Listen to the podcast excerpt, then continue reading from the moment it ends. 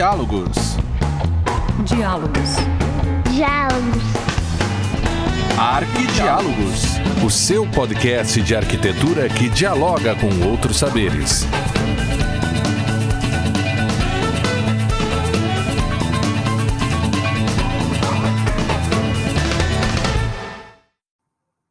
Olá, sejam bem-vindos ao Arquidiálogos.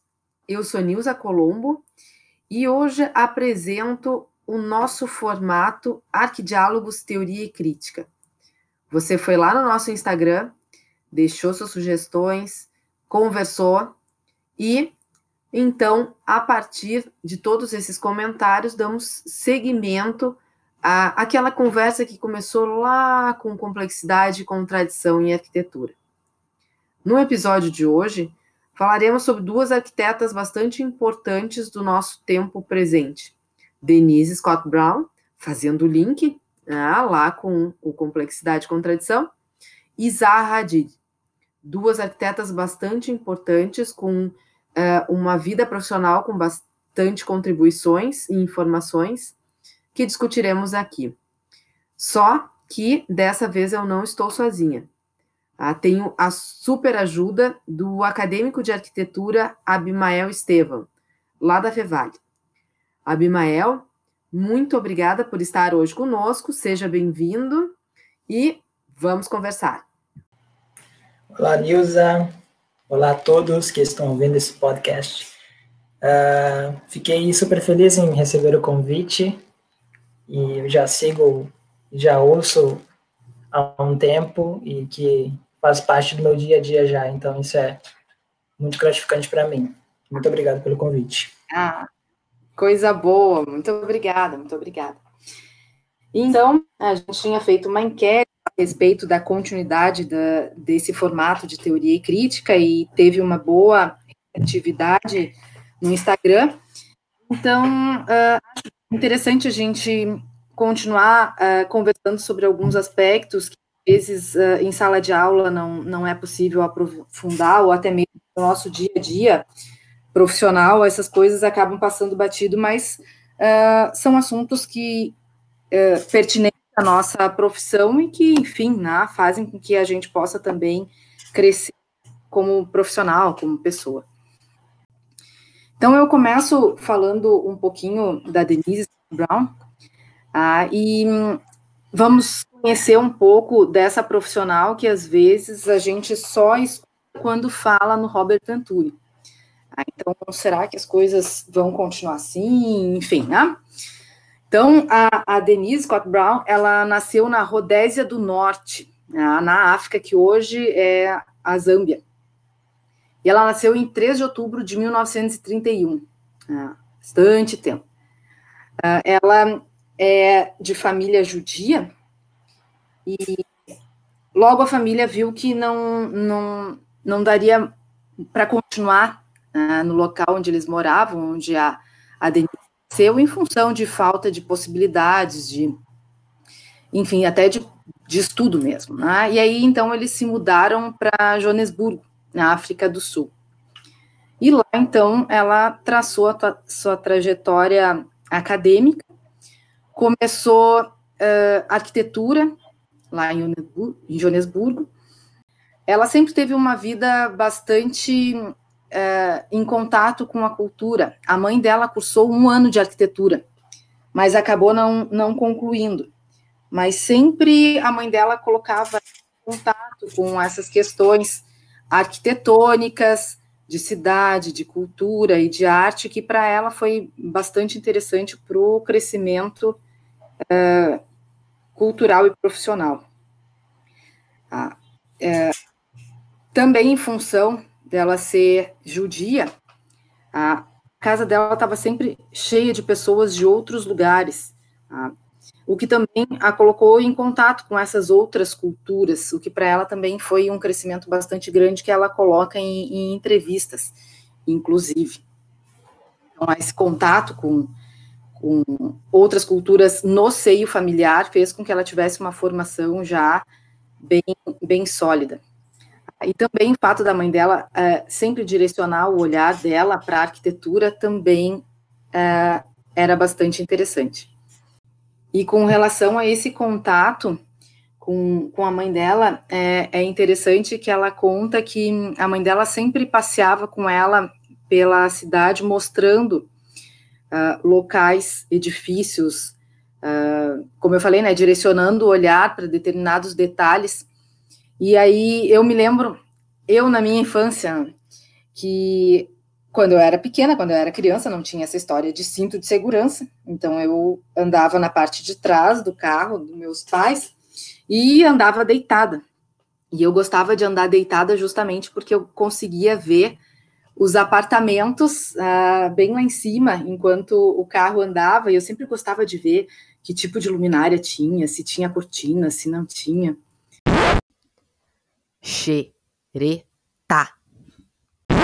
Ah, e aí, quando eu escutei essa história da Denise, eu me identifiquei que também na minha infância, é, de certa forma, eu também direcionei meu olhar de uma forma curiosa, curiosa, né, e meio até, é, enfim, mas ah, uma certa afinidade com, com a Denise, olha que chique, né?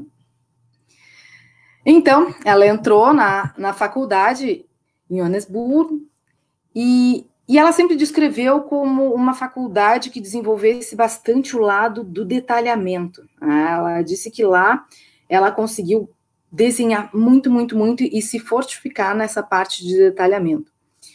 Mas não não era bem isso que, que ela achava que, que só o arquiteto deveria fazer. Ela imaginava que o arquiteto deveria ter um, uma uh, complementação acadêmica mais ampla. Aí ela acabou não se sentindo muito muito à vontade para continuar uh, só tendo esse olhar. E aí ela resolve, então, uh, ir para Londres e concluir os seus estudos lá. Ah, então, ela ficou três anos em, em Joanesburgo e depois viajou para a Inglaterra para terminar o seu curso. E aí, nesse meio tempo, ela viaja para Israel, pela Europa como um todo, e amplia bastante o seu repertório. Né? Ela entra em contato com uma diversidade cultural bastante grande, algo que ela já tinha intrínseco na sua formação, mas uh, nada melhor do que estar no local, vivenciar o local, né? E olha só, gente, ela faz tudo isso sozinha na década de 50, né? Então já dá para ver que, que ela sempre foi uma pessoa à frente do, do seu tempo. E aí, lá na faculdade de Londres, ela conhece o seu primeiro marido, que é o Robert Scott Brown, uh, cujo nome ela carrega até hoje. Né? Então, ela e o Robert Scott Brown se casaram em Londres e começaram a trabalhar. E durante a trajetória profissional, eles se interessaram bastante por planejamento urbano. E aí decidem estudar com o, o, cara né, do planejamento urbano da época, que era o Louis Kahn, lá na Pensilvânia. E aí, então, eles vão para os Estados Unidos em 1958. Só que, infelizmente, né, é, quando eles chegam, é, logo que eles chegaram na Pensilvânia, e, enfim, começaram a, a estudar com o Louis Kahn, o Robert Scott Brown morreu num acidente de carro, o que foi um super baque, assim, para Denise. Ela acabou se dedicando muito mais ao trabalho, até, do que, de repente, num primeiro planejamento. E aí ela acaba é, dando aula nessas universidades da Pensilvânia, e ali, então, ela conhece o Robert Venturi. Ah. E aí, né, papo vai, papo vem, né, começaram a ver que essas ideias que eles tinham a respeito de passado, presente e futuro eram muito próximas, né? E aí, então, começaram a estreitar os seus laços, começaram a ficar bastante amigos.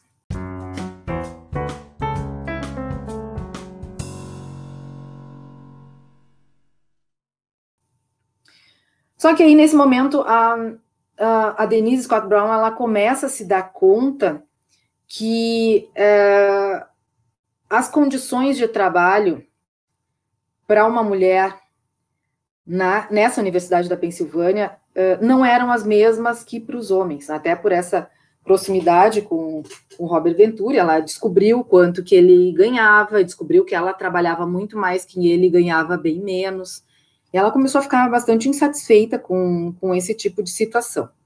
E aí deixa a Universidade da Pensilvânia uh, e vai embora para Califórnia. E depois disso, né, ficaram ela e o Robert Venturi ficaram se comunicando um tempo. É, com certeza não foi pelo WhatsApp, né? Eles foi, encontraram outros meios, mas continuaram se, se encontrando. E até que combinaram uma viagem né, para Las Vegas.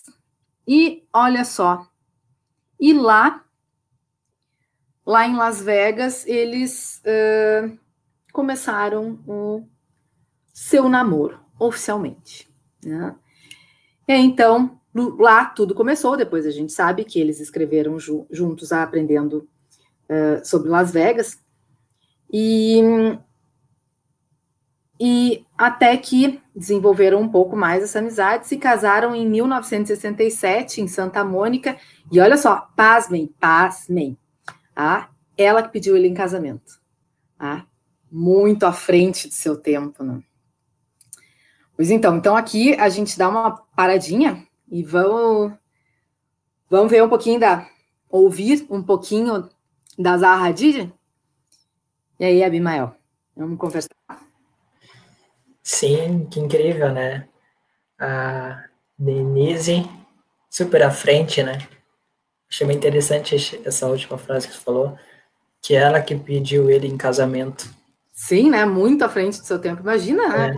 Qualquer um outro, ele também, né? Também estava à frente do seu tempo, porque imagina na época dele receber um pedido de casamento, né? Que mulher é essa, né? Que mulher é essa, hein? Então, que mulher é essa? E nós temos uma outra grande mulher, né? A Zaha Hadid nasceu em 31 de outubro de 1950 em Bagdá, capital do Iraque a lenda da arquitetura mundial é conhecida como a rainha das curvas, né? Para quem conhece, sabe do que eu estou falando, e quem não conhece, tem que pesquisar. Ficou famosa por dar vida a projetos usados em todo o mundo.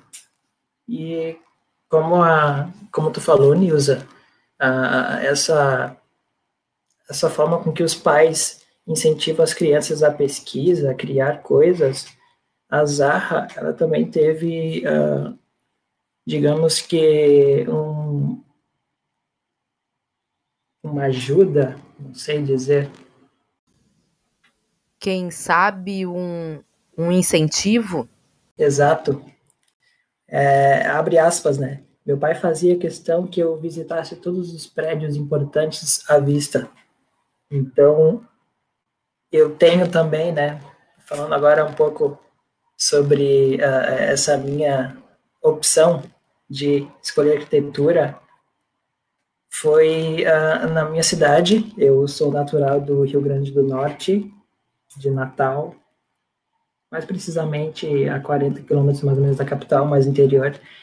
E na época estavam reformando uma antiga estação de trem e que hoje ela é um museu. Então, e ela ficava ao lado da minha casa e não tinha como não ver, né? Não perceber tudo aquilo, era uma obra muito grande. Então, eu pegava uma quatro com uma lapiseira e desenhava quase todos os dias essa esse museu, né? Que hoje é um museu. E pintava, e quando eu tinha uh, trabalhos de, de de escola que envolvia desenho, assim, eu sempre levava a mesma, o mesmo desenho, né? Então, eu produzi várias e várias vezes isso. Que legal isso. Exato. E uh, quando a Zahra, né, voltando agora para a Zahra, quando ela tinha seis anos, uma tia dela estava construindo uma casa no norte do Iraque. O arquiteto era um amigo da família. E uh, e ele mostrava desenhos para Zaha. Então, e ela se encantou mais ainda com, com essa com essa área, né, de estudo. Essa área da pintura é bastante importante para Zaha. Ela dizia que não que não era pintora, mas que sabia pintar. E a gente pode observar que nos desenhos da Zaha Hadid ela sempre teve uma aproximação bastante grande com os suprematistas russos. Ah, ela colocava que, em particular, a obra do, do, Ma, do Malevich eh, era bastante influente na sua arquitetura. Né? Então, olha aí, né, uma veia de início da pintura da Zaha Hadid.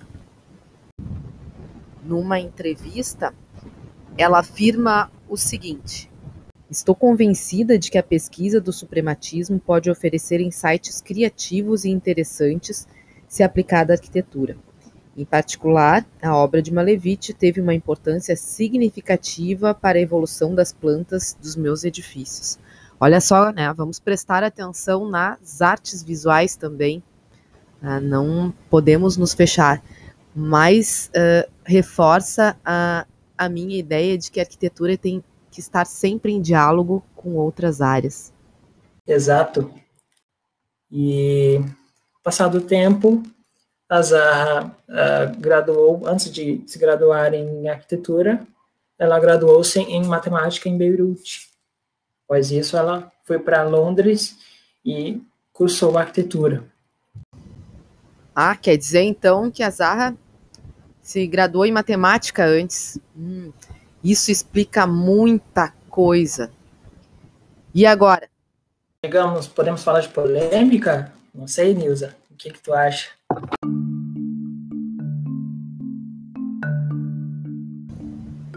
Polêmica. Teremos polêmica então? Vamos a ela. Vamos lá, né? Vamos falar de polêmica então. Nesse caso aqui, a polêmica está relacionada ao prêmio Pritzker. Todo mundo sabe que o Pritzker é o prêmio top top da arquitetura, considerado o Nobel na atualidade. E o Pritzker é concedido a arquitetos vivos com um volume projetual significativo e de qualidade. Então não adianta pensar que tu vai te formar esse ano e ano que vem com uh, a tua primeira obra tu já pode ser laureado no Pritzker. Não, não é assim que as coisas funcionam. E esse prêmio ele é estabelecido pela família Pritzker de Chicago desde 1979. E o primeiro laureado foi o arquiteto Flip Johnson. Lembram lá do estilo internacional? Pois então, ele mesmo. Ah, o prêmio hoje, olha só, pessoal, né, o prêmio hoje é de 100 mil dólares. Bem bom, né? Então, vale a pena, entre outros motivos, né, ganhar o Pritzker também. Uh, esse prêmio ele é entregue em uma cerimônia realizada numa edificação arquitetônica significativa uh, ao redor do mundo. Então é bem interessante. E no caso da Denise Scott Brown, isso foi bem triste. Exatamente, exatamente. Em 1991, Robert Venturi ganha o prêmio Pritzker. Porém, ele ganha o prêmio sozinho. A sua esposa e sócia, Denise Scott Brown, não recebe a mesma premiação. Ah, então ficou aquela coisa no ar, mas como assim? Né? Só um uh, ganha, sendo que os dois assinam. Aí, como o Pritzker contempla toda uma trajetória, como que isso foi possível? Aí ficaram os dois meio indignados com a história e uh, o Robert Venturi cogitou não comparecer ao, à premiação. Só que o, o Pritzker, ele também uh, faz a premiação em dinheiro, e um bom dinheirinho. E na época eles não estavam assim com o escritório né, em condições de recusar um valor significativo financeiro. Então, eles foram. A Denise ficou com uma cara bem braba todo o tempo, e cada vez que um ia uh, cumprimentá-la pelo seu marido, ela dizia que ia passar a informação para ele, mas que quem agradeceria teria que ser ele, porque ela só ia agradecer quando o prêmio fosse para ela, né? Bem brava. Enfim, né, a justificativa qual foi né, desse apagamento da, da, da Denise Scott Brown foi que só uma pessoa do escritório poderia ganhar o prêmio, não duas pessoas do escritório, né? Uma justificativa bem chinfrim e que também continua polêmica, porque então, por que não ela e sim ele? Tá? Mas, né, a coisa continuou. E aí, então, em 2004, nós temos um, uma novidade no prêmio Pritzker, que foi uh, a escolha da Zaha Hadid como a vencedora. E aí, Abimael, né? Como é que foi isso? Ela foi a primeira mulher, né, a ganhar o prêmio Pritzker em 2004. E em segundo foi a arquiteta japonesa Kazuyo Sejima, que ela, ela foi premiada também ao, ao lado do sócio. E, e é uma coisa que deveria ter acontecido com a Denise, a Denise Scott Brown e o, e o Venturi, né? Ah, é desde 91, né? Exato, exatamente. Então, a, a Zarra, como a gente já havia falado, ela, ela tem traços muito marcados, orgânicos e desafiadores, né? Então, ela ficou conhecida como a, a projetando curvas que redefinem intersecções de, de, entre arquitetura, natureza e a cidade. E, e falando um pouco das premiações da Zaha, em 2012, a Zaha foi eleita Dama da Ordem do Império Britânico. Após isso, ela foi contemplada 19 vezes em diversas categorias do RIBA. E o RIBA é o Royal Instituto Britânico de Arquitetos, muito conhecido. Sim, e na época, a, a presidente do, do comitê de seleção do prêmio, a Jane Duncan, ela afirmou em uma entrevista que Zaha Hadid é uma força formidável de influência global na arquitetura. Altamente experimentais, rigorosos e precisos, seus trabalhos de edifícios e amobiliários, calçados e veículos são reverenciados e desejados por marcas e pessoas no mundo todo. É, aqui ela já atestou a, a qualidade e a força arquitetônica do trabalho da Zaha. Uh, nesse Pritzker, no prêmio Pritzker, o júri faz um, um parecer do, do porquê que determinado profissional recebeu uh, uh, tal premiação. E olha só o que, que foi dito pelo júri em 1991 a respeito do Robert Venturi. Abre aspas. Poucos arquitetos do século XX foram capazes de combinar os dois aspectos da profissão, teoria e prática, e nenhum fez com tanto sucesso como, quanto Robert Venturi. Tá? E a Denise não estava junto, assinando os projetos e assinando o livro também? Tá? Segue. Ele expandiu e redefiniu os limites da arte e da arquitetura neste século, como talvez nenhum outro tenha feito por meio de suas teorias e obras construídas. E ela não fez, né? não teorizou e não fez também. Então, já desde o parecer do, do, do júri, a, o nome dela não foi citado, não foi valorizado em nenhum momento.